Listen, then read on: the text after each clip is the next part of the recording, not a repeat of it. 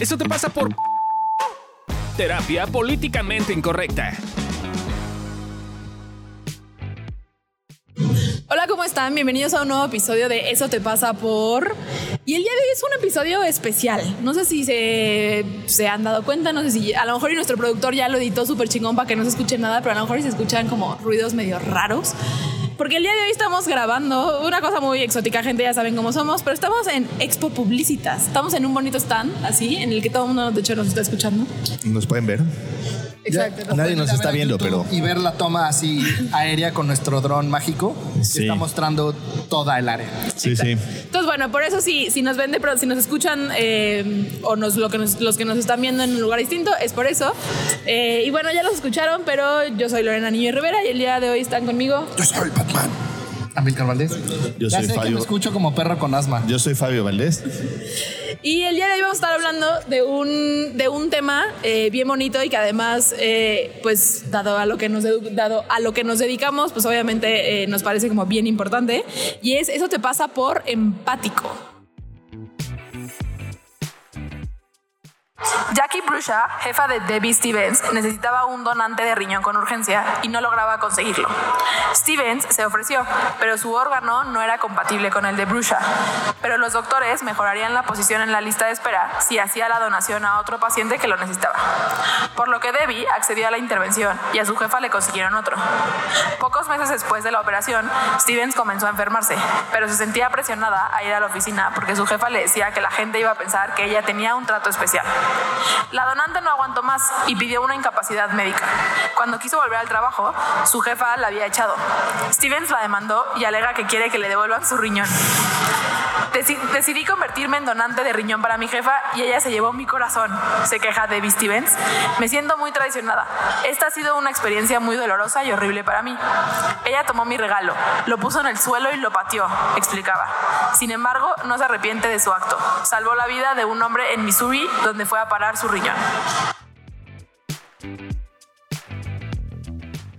Un poco dramática. Ajá, sí. Me suena Si mi tía Oti dice que no prestes un dinero que no estás dispuesto a perder, menos un órgano, no mames. O sea, ¿no van a leer un órgano ustedes? Pues sí, güey, para después reclamarle que me corrió, pues no, güey, No, ya lo doné, ya lo doné. Sí, ya se lo di, pues ya, güey, es regalo. Ah, O sea, no, sí, sí, sí. Pero, sí, pero sí, me, sí. Si me te acuerdo. doy medio hígado y me dejas de hablar, pues ni pedo, güey. La mitad se acabó, llevarás mi hígado en tu Sí. ser por siempre, güey. Sí, Seremos, sí. serás parte, seré parte de ti para siempre. Pero pues, ni modo, güey. Ahora, el tema es, me acordé del capítulo ese de los Simpsons donde Bart se les, le sacan el corazón y lo tiran a la basura. ¿No te acuerdas? Ah. Que le rompen el corazón a Bart y Sí. le sacan el corazón y lo tiran a la basura. Así ¿Y de qué pasa? dramático. No sé, o sea, nunca vi Así de dramático. Escucha, es que se enamora, güey. Le eso es lo que hizo con mi corazón y así sale la imagen Ah, del era- era el tema era el tema dramático de la basura. Entonces, queja. como la, la caja está un poco así como. Entiendo, güey. O sea, está, sí está gachito, güey, ¿no? Como de. Como que yo creo que el tema es que ahí venía como. Era riñón con garantía, ¿no? Así, de ri- riñón con con garantía de trabajo, ¿no? Y, y no se la cumplieron, güey. Entonces está bastante ojete, la Claro. neta. Ahora, ¿qué es empatía? Para ustedes, ¿qué dirían que es empatía? La capacidad de aprender a ponerme los zapatos del otro desde el otro. Yo, Ok. yo creo que esta madre que dicen que nunca me sé cuál es cuál, pero hay dos niveles de empatía, ¿no? El primer nivel de empatía es, tus papás son alcohólicos. Ah, yo te puedo entender porque mis papás son alcohólicos. Entonces no solo me pongo en tus zapatos, sino que viví algo muy similar, similar. en mi experiencia. Ok. Y el otro nivel de empatía es el que está diciendo Fabio, que es, es desde los zapatos del otro. Esto que dicen todos los güeyes de, si yo fuera vieja no saldría a mi casa por andarme agarrando las chichis. Eso no es empatía, güey. Eso es si fueras tú en el cuerpo de una mujer. Sí. No, es, es ponerte en los zapatos del otro. Es todos los consejos que dan de, si yo fuera tú lo cortaría. Claro, güey. Llevo tres años intentando cortarlo, güey. Si tú fueras yo, no lo cortarías. No andarías con él para empezar. Ahora, a ver, aquí está definido de la siguiente manera. Dice, la empatía es la intención de comprender los sentimientos y emociones, intentando experimentar de forma objetiva y racional lo que siente otro individuo. La palabra empatía es de origen griego, empatea, no sé si lo dije bien, que significa emocionado. La empatía forma parte de lo que se conoce como inteligencia emocional y se vincula con otros valores como es la compasión y el altruismo y es opuesto al egoísmo y a la antipatía. En- Entonces, digamos Híjole. que la empatía es como una especie de, según este, este diagnóstico, como una especie de trabajo de método para ser actor. O sea, porque es como una cosa muy intelectual, ¿no? Es como de yo me mentalizo y me digo a mí mismo, yo, ¿cómo será vivir con papás normales, güey, en un barrio de Estados Unidos, güey? ¿No? Y hago trabajo mental y entonces su- suena así, ¿no? O sea, Claro. no, no, no, no, no sé cómo les suena a ustedes, pero Es suena que como, creo que también hay una parte en es- yo ahorita que decía, ¿no? Como de forma objetiva y racional. ajá. No sé si puede, o sea, e- esta cosa por ahí vayan, creo que tenemos un Es que yo episodio creo que de el esto. primer paso para ser empático es entender que nunca vas a ser 100% empático. Ajá. Claro, ¿no? pero para mí tiene que ver justo con esa cosa de ser objetivo. Ajá. Que es lo que digo, creo que tenemos un capítulo por ahí, no algo, eso te pasa por No sé si es objetivo. neutral, pero es- ajá, objetivo, neutral, algo sí, por el sí, estilo. neutral. Eh, porque justo el tema es que no podemos nunca ser 100% objetivos. O neutrales, Y- ajá. y neutrales. Y tenemos la idea de que, claro, yo puedo ser objetiva y dejar de lado a lo mejor mi historia para poder entender el del otro. Y de hecho eso es imposible. Por eso creo que para mí la empatía tiene que ver con eso, con sí, me pongo en, el- en los zapatos del otro, pero también tomando en cuenta mi historia, mi contexto y lo que a mí me pasa, porque si no es imposible. Sí, dicho de una forma distinta, digamos que la empatía es esa capacidad de poder emular las emociones más que objetivizarlas, ¿no? Emular las emociones a partir de lo que el otro vivenció. Un poquito así tomando la, tu propia historia también. O sea, porque es, es complicado des- como desapegarte por completo de tu propia historia en ese sentido. Y, y creo que es un, un poco aceptar esta, este proceso en el cual no vas a poder, ¿no? Porque me quedé pensando en, pues yo no puedo entender a alguien, por ejemplo a mi tía Oti que se le murió una hija, Sí, no está cabrón. ¿no? Porque Está- ni hijos tengo, Claro, ni, ni quiero tener, Sí, sí. Pero puedo, puedo Dimensionar. exacto, y puedo como, no sé, me han llegado pacientes que tuvieron una historia parecida. y es que los terapeutas me dicen que lo suelte. Claro, güey, porque a ellos no se les ha muerto, güey. O sea, no es tan fácil. Sí, sí. Cre- Creo que es un tema delicado porque de hecho muchas veces escudándonos de empatía pateamos al otro. Sí, Ahora, ¿ustedes cómo han vivido la empatía? O sea, de, de- de pronto yo me acuerdo desde en la carrera, ¿no? Cuando, estu- pues sí, cuando estaba en la carrera que te decían como, claro, la empatía es una de las principales cualidades que tiene que tener un terapeuta, un psicólogo, etcétera. ¿Ustedes cómo lo han vivido como Mira, siendo psicólogos, yo siendo, siendo como este to- tomando esta como observación recurrente que hace mi hermano de que yo era medio autista creo que era tiene que ver en gran parte con eso o sea yo era poco empático o me veía poco empático porque la realidad es que yo muchas veces hacía como estas rupturas de, de contexto, estas rupturas de situación, estas rupturas de, de momentos porque no veía al otro, ¿no? Y entonces, este, en el proceso de la carrera, que me decían que tenía que ser empático, yo vi una parte en la cual sufría porque decía, no, güey, nunca voy a poder ser terapeuta porque no soy empático, güey, porque yo así, tipo Sheldon Cooper, güey, veía así como las cosas como distantes, ¿no? Y, y era como más un análisis del, del- del sujeto. Entonces, eh, ha sido un camino en el cual poco a poco he aprendido a yo primero ponerme en contacto con lo que siento yo, lo que vivo yo, ponerlo también en primer lugar, porque luego lo creemos, lo que creemos es que lo que está en primer lugar es lo que pensamos. Y Claro. en realidad lo que pasa es que lo que sentimos es lo que hace que se alinee lo que pensamos en lo que pensamos. Y ya después pude eso llevarlo a una empatía con el otro. Es que yo creo que hay otro proceso aquí importante que es tú contigo, ¿no? Es muchas personas, por ejemplo, cuando estás triste, hay un área en el cerebro, el área de las neuronas espejo, entonces si tú ves a alguien triste, tú vas a contactar con tu propia tristeza. Y en vez de hacer lo que esa persona necesita, que es acompañarla en su proceso de tristeza, les quieres quitar la tristeza. Pero creo que eso es un- una falta primero conmigo.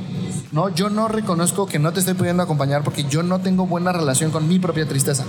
Y creo que esa es la razón número uno por la cual muchos terapeutas se acaban convirtiendo Sí. en consoladores y no en terapeutas, ¿no? Porque es, quiero Claro, quitarte quitarte la tristeza. ¿En los gigantes? Creo que Entonces, ta- ajá. entonces creo que ese es- creo que hay un, un primer nivel también como de poder reconocer con estas emociones puedo, con estas. Yo, por ejemplo, no doy terapia con niños por eso, porque yo me pongo del lado del niño y me puteo al papá, ¿no? Entonces reconozco que, que no puedo y no me interesa poder, la neta tampoco, ¿no? Entonces, como creo que a veces también la empatía empieza por rendirte y ver tu historia y ver que sí, que no puedes. Sí, y qué cosas, y someterte a las cosas que no puedes para sí poder cuando quieres hacer eso. Exacto, porque yo estaba pensando a lo mejor como- como terapeuta, sí habrá muchas veces que creo que para mí es mejor decir, pues no, en esto, o sea, yo no lo viví, yo no puedo ser empática con esta historia que me estás contando al 100% porque neta no viví lo mismo. Pero puedo, pero como el hacerte cargo de, de eso y decir, pues sí, esto a lo mejor y quizá no lo puedo entender, para mí es mucho más acompañante, no sé si ese Sí. adjetivo existe, a lo mejor alguien que diga, claro, Simón, eh, porque yo viví Juanito lo mismo dice. que tú y, y, pues sí, la otra persona, si a lo mejor y como terapeuta me estás diciendo, sí, sí, sí, viví lo mismo que tú y no, pues claramente el No. paciente se va a sentir poco acompañado y poco visto. No es mucho más importante ser honesto, ¿no? Y decir, ¿sabes qué? Exacto. No tengo una idea de cómo puede sentirse eso, pero lo que sí sé es que estos procesos se viven así o se viven asados, o lo que he visto en mi experiencia es esto. Eso es mucho más simpático. Y otra cosa, por ejemplo, a mí me pasaba mucho eh, en los talleres, a veces, no es común, o sea, no, no lo digo para espantar a la gente que está tomando talleres, pero a veces pasa que algunas personas entran en catarsis y lloran y gritan, ¿no? Y a mí eso, o sea, también yo creo que es las razones por las cuales este, a mí que decía que soy medio autista, me ponía muy mal, güey. O sea, si era así como de, de, de no sé qué hacer, güey, ¿no? Y había ocasiones en las cuales incluso me alejaba, ¿no? Y me quedaba así como atrás. Y poco a poco fui pudiendo cada vez más con eso. Hasta que hubo un punto en el cual hoy ya puedo estar cercano a una persona que está, está así. desencadenada en catarsis gritando. Eh, es, es esta idea de conforme me voy acercando a la emoción, conforme me voy a viviéndola y conforme estoy expuesto a ella, más puedo con ella. Claro. Ahora, a ver, dicen por acá que hay diferentes tipos de empatía. Eh, yo no sabía, ¿ustedes sabían que hay diferentes tipos de empatía? Al parecer hay Pues, no, una, tres distintos tipos a de ver empatía. Eh, está la empatía afectiva o emocional. Se basa en la capacidad de un individuo de contagiarse de las emociones que otra persona siente y poder comprenderlas y sentirlas como propias. Ah, esta eso, es, eso es lo que hacía. Si vieron la serie de Hannibal, Ándale. eso es lo que hacía Will. Sí, lo que decía Will, claro. Esta me- ahí soy poco empática. O sea, como estas, estas ¿Y, y no, es, no está psicópata este güey? No, no, no, no, es que te voy a decir que no, no sé si se refiere a esta, pero no sé si han escuchado como estas personas eh, que de repente dicen como, es que yo no puedo estar cerca de alguien porque entonces Ah. me compro las emociones de los Ajá, demás. y es sí. como, no, güey, no te la compras, solo te, te pasan cosas. Claro. Pero, pero no es que no es como que te agarres la emoción del otro No. y te lo pongas. Y entonces a mí me chocan esas personas que dicen que cargan las emociones de los demás y siento que eso está empatía. Pero además creo que ahí hay un punto importante que es el que ya toqué, ¿no? De, güey, aprende tú a poder con tus propias Sí. emociones. Si puedes con tus propias emociones y eres bien empático y cargas las del otro, pues no hay pedo, güey, porque puedo con las mías, entonces puedo estar con el otro sintiendo lo que está sintiendo. No, además, cuando lo dices en general, es este- o sea, ¿para qué lo dirías, no? Es como, como una cosa ahí como poner dramatismo sobre algo. Exacto, Y exacto. eso es como para alejarme de esa situación y decir, es que tú no entiendes, yo no puedo con estas emociones. Es como una especie de como de, de desapegarme del proceso de lo que estamos viviendo con la persona con la que estamos. Por eso como que está, me hace ruido porque auténticamente no sé si sí exista. Igual y sí, o sea, yo no lo he vivido así, la neta. No, o sea, eh, lo más parecido que puedo como emular un poco es cuando estás representando en constelaciones, como, como que de repente sientes cosas que no deberías sentir y están nada más ahí por el lugar, pero, Sí. pero pues no le llamaría exactamente empatía de ese estilo, ¿no? O sea, pero se le parece. Yo Eh, sí la he vivido. Sí, ah, bueno. ¿Sentir la emoción de alguien más? O sea, me acuerdo mucho cuando estaba más desintegradito y ¿que todavía no iba a terapia. que yo llegué contento y de repente empecé a hablar con una chava. Ya estaba medio deprimido y salí de ahí y dije, verga, güey, me quiero matar, güey, sí estoy muy mal. Y ya como que me alejé de la chava y se me pasó. Y esa chavita ese día se intentó suicidar. Órale. Y era algo que me pasaba. Antes de ir a terapia, Órale. era algo que me pasaba como Me inconsciente. cuesta ser empática con eso, no creo que exista. O sea, sí, no soy empática con eso claramente. Sí, es lo que vemos. Eh, empatía cognitiva eh, se basa en la capacidad del intelecto de una persona de comprender la postura de otra, es decir, de ponerse en sus zapatos, pero sin involucrar el aspecto emocional. Claro, como esa cosa de puedo entender lo que te pasa. Sí, sí, eso, eso, según yo, eso, pues, bueno, no sé, a mí se Pero me es hace que no muy sé fácil. si no metes la parte Exacto, lo que emocional, decirte. realmente estás entendiendo al otro. Es que lo entiendes, güey. Lo que pasa es que no lo, no No eres- lo vives. No lo vives, no eres empático. No, no, Eso es sí lo como- entiendo, pero, pero si no meto la parte emocional, ¿cómo entiendo al otro? Desde una parte muy lógica. Sí, yo creo que lo entiendes, no lo aceptas o no lo haces parte o no te conectas con su sufrimiento o no. O sea, y es sí, y es una cosa que además es muy distante, güey, porque, porque ahí es donde puedes entrar en este tipo de diálogos como, como la verdad es que te entiendo, güey, pero no lo acepto, sí, pero que no estás viendo su contexto total. Nada más estás viendo el argumento la, o la situación sin el contexto en general, ¿no? O sea, como nada más viendo una parte de, y lógicamente lo entiendes. ¿no? Sí, O sea, a mí eso me hace mucho sentido. Eh, y luego está finalmente la empatía compasiva. Se basa en la capacidad de un individuo de ser empático con otro y mostrar una predisposición para la ayuda. Este tipo de empatía es el que pasa a la acción. Pues la vivimos en terapia, supongo yo. No, pero, pero, pero a mí eso también se puede disfrazar de falsa empatía. También. Sí, claro. O sea, si en vez de acompañarte te quiero quitar la emoción, Sí, creo que ahí la diferencia es un poco la intencionalidad con la que haces. ¿A qué nos referimos con falsa empatía? Es este proceso en el cual yo hago como que siento lo mismo que tú, pero en realidad no lo estoy sintiendo, nada más estoy queriendo como acompañarte para sacarte de ahí. Porque me molesta, me incomoda, me duele, me causa algo el que estés como estés. ¿no? Para empezar, me da un espejo, un espejo de lo que yo quiero vivir, porque no estoy viendo algo triste, ¿no? Y digo, no, es que necesito ayudar a esta persona que no esté triste y esté fuerte. Quizás tiene que ver más con que tú no puedes con tu propia tristeza, ¿no? Entonces, Claro. es- a eso nos referimos un poco con eso. Eh, según evolución terapéutica, eh, ser, empático, ser empático está bueno, ¿no? Eh, solo el tema es cuando por estar tanto tiempo en los zapatos, en los zapatos de otro nos olvidamos de nosotros mismos. Ah, yo sí eso. Sí.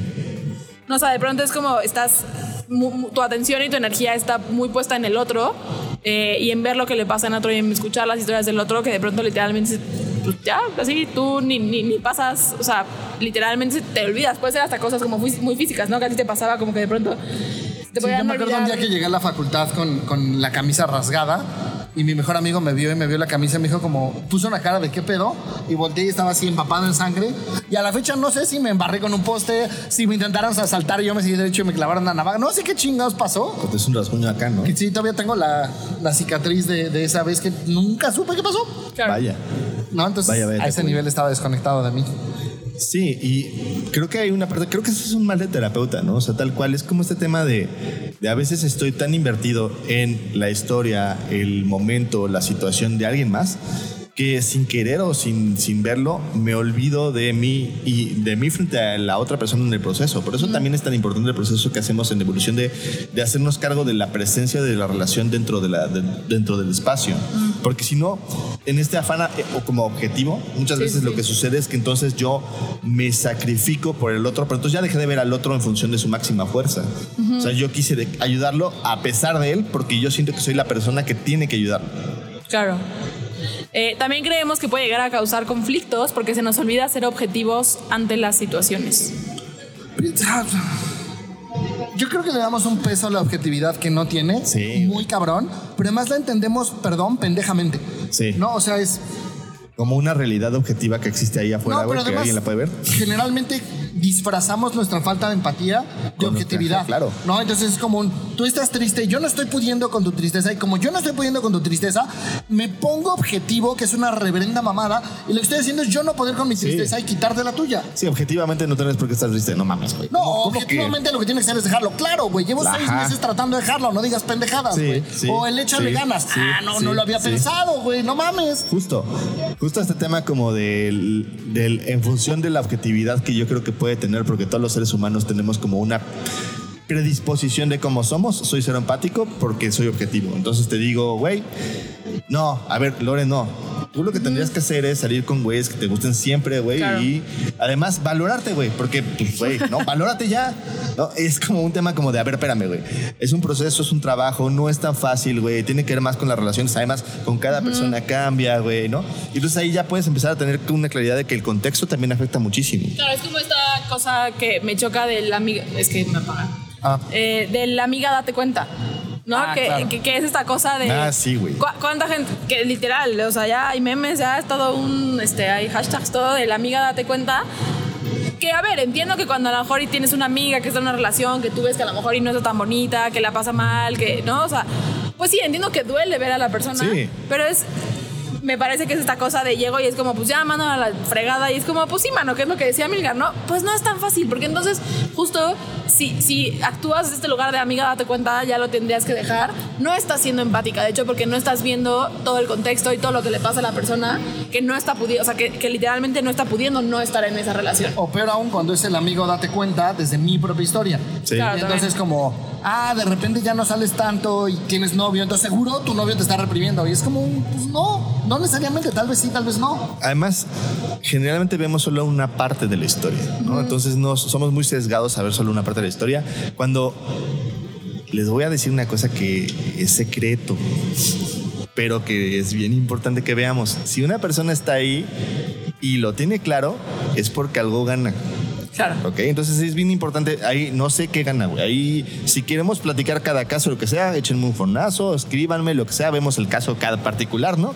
Pero yo no he visto una situación en la cual haya una cosa en la, en la cual esté este amigo o amiga date cuenta que no el, en el- la cual el amigo o amiga no tenga algo de ganancia. A lo mejor no veo otras ganancias que podría tener fuera, eso sí llega a suceder, pero tiene una ganancia estando en la relación.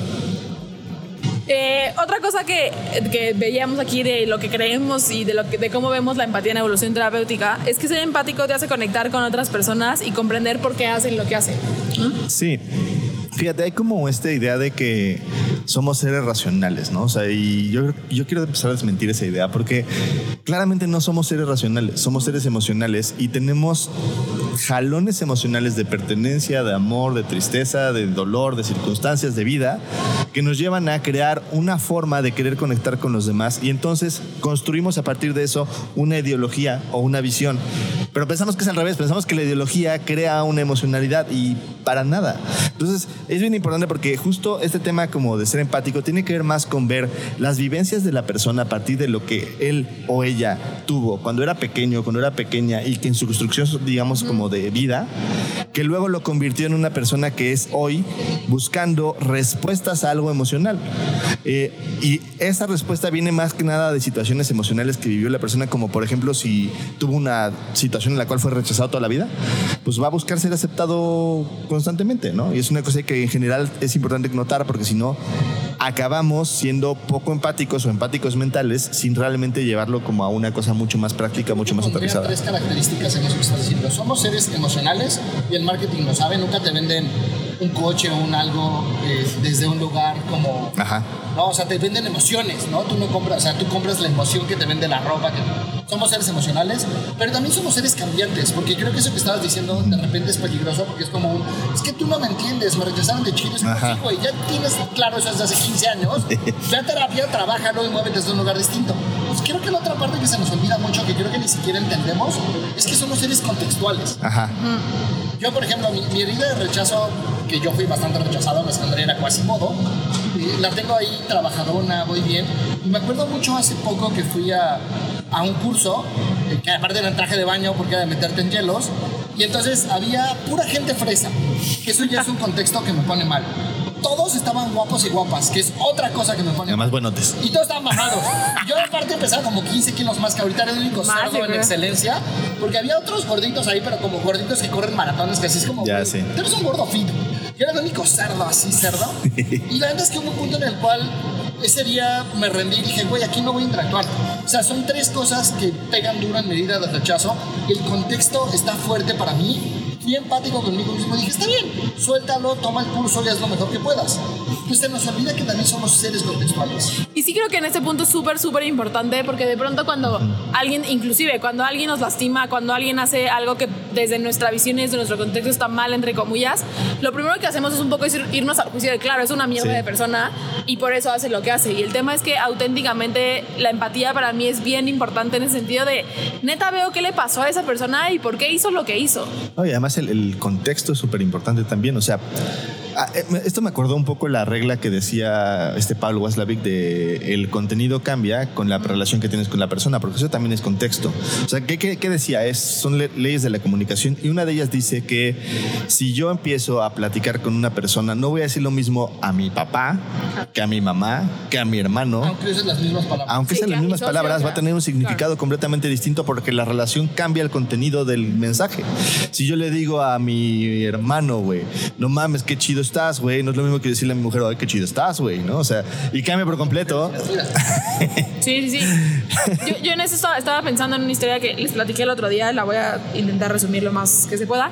Eh, estaba escuchando un podcast eh, de, eh, no sé si conocen una asociación que se llama Reinserta, que básicamente eh, trabaja con eh, mujeres, niños en situación de cárcel, etcétera, etcétera. Y entonces le estaban preguntando eh, que por qué, o sea, porque antes en las cárceles, digamos que pues México, obviamente la situación en cárceles son horribles, vivían, o sea, viven en una celda de dos por dos, 20 mujeres. Eh, y antes, digamos que estaban todas juntas, con hijos o sin hijos, no importaba. Y hoy en día, una de las iniciativas o una de las cosas que busca esta asociación es que haya espacios solamente para mujeres embarazadas o mujeres con hijos. Y entonces estaban preguntando que cómo llegó a esta conclusión. Y básicamente dice que un día eh, vio a un niño, porque cuando creo que cuando tienen tres años, pues lo separan de las mamás. Digo, está muy feo, pero pues, pues que un niño crezca en la cárcel claramente También no es tan está chido.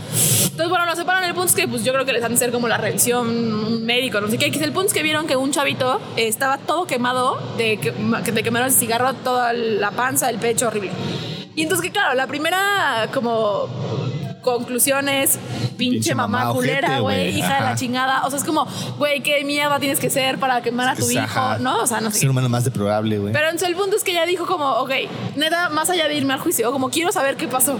Algo importante que nos platicaste la vez pasada en esto es que justo Saskia acababa de tener un bebé. Saskia es la que lleva inserta. Y ese es un dato importante porque eso también la hizo moverse a la empatía. Claro. Y entonces, bueno, el punto es que va con la mamá eh, y le dice, obviamente la mamá la odiaba pues porque era la mala que le había quitado a su hijo. Entonces, básicamente le dice, oye, pues quiero saber qué pasó, como por qué demonios quemas a tu hijo y está lleno de quemar de cigarros. Y básicamente lo que había pasado era que justo vivía en esta celda y el, be- el- el bebé, pues sí, cuando era chiquito, pues, bebé, porque bebé, ¿no? Lloraba en las noches. Y entonces que en la misma celda había un montón de reclusas que no eran mamás o que no estaban embarazadas, que eh, la empezaron a amenazar con si no caes a tu hijo, Lo vamos a voy a matar". matar o a ti. Y entonces ella descubrió que la única manera en la que el bebé se callaba era quemándolo. Y entonces cada vez que lloraba, pues ella lo quemaba, porque entonces el niño se callaba y entonces pues ya lo ponía, literalmente lo estaba Lo cuidando, salvaba, lo sí. salvaba, ¿no? Y que fue cuando, o sea, y que ya después obviamente ahí fue cuando ella dijo, no mames, no pueden estar todas juntas, pues porque este pedo de la empatía, o sea, no, Sí, está sí, cabrón. Pero es eso, cualquier, y creo que eso hacemos en la vida diaria, ¿no? Nos cuentan una historia, nos hacen algo y decimos, claro, porque es una hija de la chingada que hizo Desde esto y nuestro esto. contexto puede ser que sí, pero desde su contexto puede ser que Exacto, no. y no sabemos auténticamente qué le pasa al otro. y, y, ok, a lo mejor este es un caso como muy, muy extremo, que a lo mejor no tan cotidiano que vivimos eh, día a día, pero yo lo escucho con nuestros pacientes, que es como, como ese tema de me enojo con mi hermana porque no sé qué, y es como, claro, porque ella es una hija de la fregada y no sé qué, y no me estoy poniendo los zapatos de, ¿a ella qué le pasará? Y ella qué, qué, qué- pues sí, ¿qué, qué tiene? ¿Qué le pasa? A los que nos siguen, pues ya saben que parte de, de mi historia pinche es que yo tuve abuso sexual infantil. Y alguna vez le platicé a una paciente que ella también había tenido un abuso. Me dijo, ¿y cómo le hiciste? Yo cuando recordé el abuso, yo ya tenía muchos años en terapia y tenía muchas herramientas terapéuticas. Y esta paciente me preguntó, me dijo, ¿cómo le hiciste para dejar de estar enojado con esta persona? Y le dije, la neta es que yo nunca estuve enojado. O sea, es como, como que me fui directamente a esta parte de, güey, esto no lo hace por mala leche, por maldita, porque me quiere lastimar. Ella tiene una historia, ¿no? Y abusó de mí desde su historia chueca y pinche. Y no digo que esté bien, no se lo voy a aplaudir, pero tampoco fue con intención de joderme, ¿no? Fue desde sus propias heridas y desde su... Entonces como que nunca tuve ese enojo porque tengo ya muy, muy introyectada esta parte de decir, güey, no sé qué le está pasando al otro. Claro. Sí, digamos que para poder ser empático necesitas ir un poquito más allá de tus juicios. Que los juicios es esta forma que nos funciona para poder como interactuar de manera automática con la gente, pero no de manera profunda. Si yo me compro un juicio de una persona solo porque, no sé, si yo pienso que Chris, que está, lo tengo aquí enfrente, es un delincuente porque creció en Ecatepec, ¿no? Entonces claramente me voy a perder de la persona chingona que es y del buen tipo que es y de la buena persona que y lo que y todo lo que nos ha aportado solo porque yo tengo un juicio de dónde creció. Ahora, hablando de esto, les vamos a dejar un ejercicio para actuar con empatía, ¿ok? Eh, les voy a dar un poco las instrucciones y después se, van a se divide la actividad en seis pasos. Entonces, eh, te recomendamos que pienses en una persona con la que sientes que tienes algún tema de empatía. Toma un papel para que puedas escribir la respuesta a las preguntas que aquí te dejamos. Uno, primero apunta el nombre de esta persona y la relación que tiene contigo. Dos, describe las situaciones en las que te resulta difícil ser empático con esta persona. Tres, describe qué hace la otra persona para que te resulte difícil ser empático con ella. Por ejemplo, actitudes, expresiones, etc. Cuatro, describe lo que la actitud de la otra persona te hace sentir a ti. 5. Reflexiona acerca de por qué la otra persona podría estar actuando de la manera en la que lo está haciendo. Y 6. Piensa en qué, situación, en qué situaciones tú actúas de la misma manera que esa persona. Eh, cuando háganlo y platíquenos eh, cómo les va. eh, si hay alguna duda, si les cayó algún 20, algún 20 esas cosas eh, siempre, nos, siempre nos gusta. Dinos el chisme. ¿Qué? Me gustó mucho el ejercicio y felicidades a Gabriela porque ella fue la que desarrolló el, el guion de este podcast y entonces ella ideó solito y fue muy esquemático, ¿no? Es como 1, 2, 3, 4, 5, 6. Está, está bastante bonito. Creo, creo que ahí yo sí quiero agregar algo. Eh, Es que a veces usamos esta cosa de la empatía mucho como escudo, ¿no? Me acuerdo, les voy a poner un ejemplo de un amigo que creo que lo hizo muy bien hace muchos años. Yo me quejaba de que estaba gordo. Entonces, primer día que lo vi, en cuanto me quejo de que estoy gordo, me dijo, ay, qué bueno que lo dices, a mayor día decirte, ya te conseguí beca con mi nutrióloga, porque pues no tienes lana, no puedes ir, pero como le he mandado un chingo de pacientes, te da beca. Yo, no, amigo, ¿cómo crees? Bla, bla, bla. Segunda vez que lo veo, me dice, oye, ya te conseguí beca en mi gimnasio. Eh, como también les he mandado, era, era, muy bueno Rolando, como también les he mandado a mucha gente, soy amigo del dueño, no sé qué, le hablé de tu caso y me dijo que te da beca en el gimnasio. Yo no, amigo, ¿cómo crees? Va a hablar. Tercera vez que lo veo cuando me hizo quejar de que estoy gordo, me dice, oye, pues no quisiste mi nutriólogo, no quisiste, te pago la mitad de lo que quieras. De nutriólogo, gimnasio, tú decides. No, amigo, ¿cómo crees? Cuarta vez que lo veo y me empiezo a quejar, me dijo, te voy a decir algo.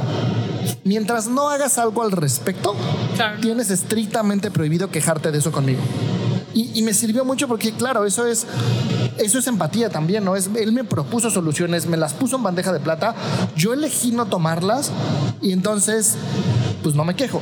Entonces creo que, hay, creo que hay un cacho importante donde si llevas tres años en un charco de estiércol, porque ahora tengo que hablar propiamente, y te estás revolcando en él, la gente pues tienes cierto derecho a decirte como, ok, ¿qué estás haciendo para salir de ahí? Sí. Y no digo que sea fácil, no digo que, que, las acciones se tengan que ver como los demás quieren, uh -huh. pero no te escudes en la empatía para no hacerte cargo de lo tuyo. Sí, generalmente esta empatía además tiene que ver con, con un diagnóstico que me compro, es muy común, ¿no? Entonces, ah, no, es que yo, no me entiendes, yo soy depresivo, entonces yo no puedo salir de mi cama ni hacer nada. Y es como, ok, güey, está bien, te digo, no te voy a decir que es fácil, no te voy a decir que el, échale ganitas, güey, va a que cambie. Pero tampoco me voy a vender a tu historia de entonces ya, güey, viviste en tu cama y se acabó todo, ¿no? Porque sí hay procesos que puedes empezar a hacer para ir cambiando tu situación. Claro. Y eso justo también tiene que ver con empezar a tener empatía con el otro y poder, eh, más allá de escudarte de la empatía de decir, güey, pues es que tiene un diagnóstico y entonces no mames, está bien cabrón y es bien difícil. Es como ir, ir más allá de eso y decir, ok, te veo como persona y como persona veo que tienes una dinámica que sí te llevó a no tener ganas y estar metido en tu cama o estar metido en tu casa todo el día. ¿Cómo te puedo acompañar para que poco a poco las ganas de vivir o las ganas de estar se vuelvan a realizar? Y sé que es una empatía bien complicada porque además tiene que ver mucho con eh, quedar un poco mal, ¿no? Y entonces quedar un poco mal a veces no se toma como empatía, pero sí es muy empático muchas veces.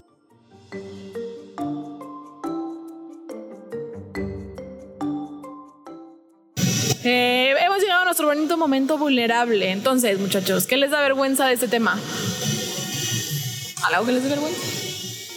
Yo creo que ahorita que estoy hablando, algo que me da vergüenza es descubrir pues que la empatía es un músculo y que como que me vinieron a la imagen, a la cabecita varias personas con las cuales me faltó empatía, ¿no? Entonces como ver esta parte de decir, chin, siendo que siendo terapeuta ya debería estar hecho en la empatía y ser 100% empático y tal.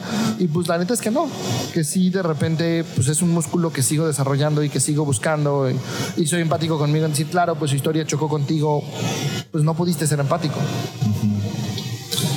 Sí, yo creo que hay como también, a mí lo que me pasa mucho con ese tema es que a veces con ciertos pacientes me cuesta trabajo conectar con, con ellos desde un lugar empático eh, tengo que hacer este proceso mental, ¿no? Y es como fuerte porque según yo, o sea, no sé si esté bien o mal, pero según yo como terapeuta tendría que tener la capacidad de ponerme en sus zapatos emocionalmente y estar ahí. Y desde ahí poder acompañarlos y construir algo, ¿no? Y, y muchas veces no puedo, y muchas veces me, me cuesta muchísimo trabajo eh, como tener esta conexión a nivel emocional con alguien que a lo mejor tiene una historia muy diferente a la que yo tuve, o que tiene, o que tiene elementos que de alguna forma se escapan a lo que para mí es como lo, lo común, ¿no? Eh, y, y, me da vergüenza porque siento que como terapeuta tendría que saberlo, tendría que poder hacerlo y siento que si la gente lo sabe hay una parte en la cual van a decir, ese güey no debe a terapia, ¿no? O sea, y, y ese es un poquito lo que me pasa. Sí, creo que a mí un poco lo mismo que a los dos, ¿no? Como ese tema de así soy, según yo, bien poco empática con muchas. Creo que quizá más que con la historia de alguien, muchas veces soy poco empática con la manera en la que reacciona la gente. Uh -huh. O sea, es con el drama, o sea, es como, como me dan ganas como de sapearme a la gente. Eh, y, y, entonces es como, pues sí, en ese sentido. Y, y, me queda claro que tiene que ver con mi historia y con, ¿no? con, con, con personas que me recuerdan, pero, pero pues sí me da vergüenza como que Y yo no, o sea, pacientes, no pacientes, gente, amigos, quien sea, pues, eh, me cuesta trabajo ser empática. Eh, o también me cuesta trabajo ser empática como muchas veces siento que la gente exagera. Eh, y entonces en ese sentido me cuesta ser empática y eso me da vergüenza. Eh, ahora, ¿qué les sorprende de este capítulo, del tema, de todo? A mí me sorprende la capacidad que tenemos los humanos como de acomodar chueco las cosas, porque también me estuvieron viniendo muchas, muchas imágenes de personas de los dos lados, ¿no? Desde ser empático conmigo, es como, a ver, estoy siendo empático y como persona empática porque necesitas moverte, muévete. O del otro lado, ¿no? También como escudo mi empatía para poder ser violento contigo, ¿no? Entonces me sorprende esa, esa capacidad cognitiva. A, a mí me sorprende lo bien que lo hemos hecho el día de hoy pese a las circunstancias. Pese a lo O sea, incómodo que está esto. Digo, les repito, estamos en una exposición, la gente pasa, güey. Hay pido gente, cámaras de gentes desconocidas. Hay güey. drones, ahorita hay un Gente- dron gente volando, caminando ¿viste? como que se siguen un dron volando, güey. Gente nos empieza a voltear a ver así con cara de estos güeyes que hacen, como Sí, que se sí, quedan no dos sé si es segundos bueno se van. ¿no? O sea, y, y no sé cómo tomar todo esto y lo hemos hecho bien, la verdad. Está bien. Eh, a mí me sorprende. A mí sí me sorprende, es triste, pero sí me sorprende cómo podemos ser tan poco empáticos en muchas, o sea, muchas veces. O sea, sí, si bien me, me parece que cada vez vamos avanzando y, y cada vez hay más espacios y, y se busca que, que seamos empáticos, sí creo, gente, que estamos muy lejos de neta auténticamente ser empáticos y entonces eso me sorprende. Em, ¿Qué tiran a la basura? la idea de usar la empatía para ser irresponsable. ¿No? Como de. Es que no me entiendes. Pues sí, yo, yo le he cagado y he cometido errores duros desde mi historia, pero me duele y me hago responsable. No es, no, no te pido que seas empático y me entiendas, o sí sé empático y entiéndeme, pero también yo ya estoy haciendo algo al respecto. Yo estoy respondiendo frente a mi error. Yo tiro la- la- a la basura la idea de que tenemos y sabemos todo sobre una persona antes de conocerla. Sí, yo iba a decir para, para allá, como yo tiro a la basura esta idea de que la, gen- la gente actúa porque es mala de su corazón o, porque neta quiere joder. Eh, yo tiro a la basura eso. Y finalmente, ¿qué ponen en un altar? Yo sí creo que la empatía en sí misma. O sea, creo que la empatía bien usada tiene mucho que ver con el proceso de sanar al mundo. Y es, o sea, ¿cómo puedes saber si tienes una empatía bien usada o no? A la persona que más daño te ha hecho en la vida, de corazón dices, pues entiendo tu historia. Está cañón, está cañón. Yo pongo en un altar las emociones, la emocionalidad, la capacidad de estar conectado con los demás, la capacidad de poder ver que somos seres emocionales y que eso es lo que nos mueve. Porque creo que de esa forma podemos claramente ponernos en los zapatos del otro. Si yo busco y digo, como un poquito tu, tu- tu- esta persona de, de reinserta, ¿no? Como, ¿por qué? O sea, ¿qué está sucediendo? ¿Por qué lleva a una mamá que queme con cigarrillos a su hijo? ¿No? Y entonces veo que auténticamente es un proceso emocional. Y eso justamente es lo que de alguna forma nos ayuda a tener la claridad y el motor de cómo funciona la vida o cómo funcionan las cosas. Claro. Eh, yo pongo en un altar como toda la gente que se abre a la posibilidad de, de en lugar de irse al juicio, como, como abrirse la posibilidad de, ah, ok, ¿qué le pasará a la otra persona que está actuando como actuando? O sea, auténticamente pongo, pongo en un altar a, a todas las personas que se dan la oportunidad, porque la verdad es que hay muchas otras personas que se quedan en no solo la gente es así porque es así, punto. Eh, y entonces eso, eso está, eso pongo en un altar. Eh, ahora, vamos con nuestra bonita sección de los tips. Aquí te dejamos los 7.900 miles de millones, que son el número de personas que habitan en el mundo y que al menos una vez en su vida han sido empáticos. Tip número uno. Nota para qué te sirve ser empático. En una de esas descubres que es una forma de evadir tus propias emociones y asuntos. Tip número 2. Al ser empático no quiere decir que vas a hacer las cosas por el otro, más bien se trata de acompañar. Tip número 3. Conectarse de más con el otro puede ser peligroso, sobre todo cuando se te olvida tal cual es tu lugar. Si ves que ya estás haciendo cosas que no te corresponden, habla y platica de cómo te sientes con la situación. Tip 7900. La empatía es un acto de amor, así que muestra una actitud receptiva y atenta. Esto te ayudará a tener una comunicación profunda con los otros individuos. Y bueno, esto ha sido todo por hoy, gente. Me empecé a poner nerviosa porque de pronto empecé a hablar y Mucha mucha gente, empezó a decir, y. Está bien, no, no se vayan, no se preocupen. Exacto, pues queda. Eh, pero eh, muchas gracias, espero que este episodio les haya gustado. Si por acá o sea, nos están escuchando gente, o sea, como aparte de ustedes en el podcast, no sé cómo explicarlo, hay una bocina que, Sí. que escucha a la gente. Eh, eh, cualquier cosa, si nos gusta, si les gusta donde, eh, este episodio, recuerden seguirnos en nuestras redes sociales. Eh, estamos como arroba evolución terapéutica. Instagram, Facebook, YouTube, en todos, en todos lados nos pueden encontrar así. Y muchas gracias. Síganos en nuestro podcast. Estamos desde Expo, Expo Publicitas, repetimos, Expo para que nos digan así como se escucha raro Se y así escucha es, es- normal. Eh, y estamos grabando como siempre en Output Podcast para que vengan acá a checar justo a la gente que está en Expo Publicitas qué es este lugar, qué hacen. Aquí él nos arman, aquí nos arman los podcasts y nos quedan bastante chingones. Entonces, pues también recomendamos que se acerquen. Y bueno, los queremos, gente. Bye.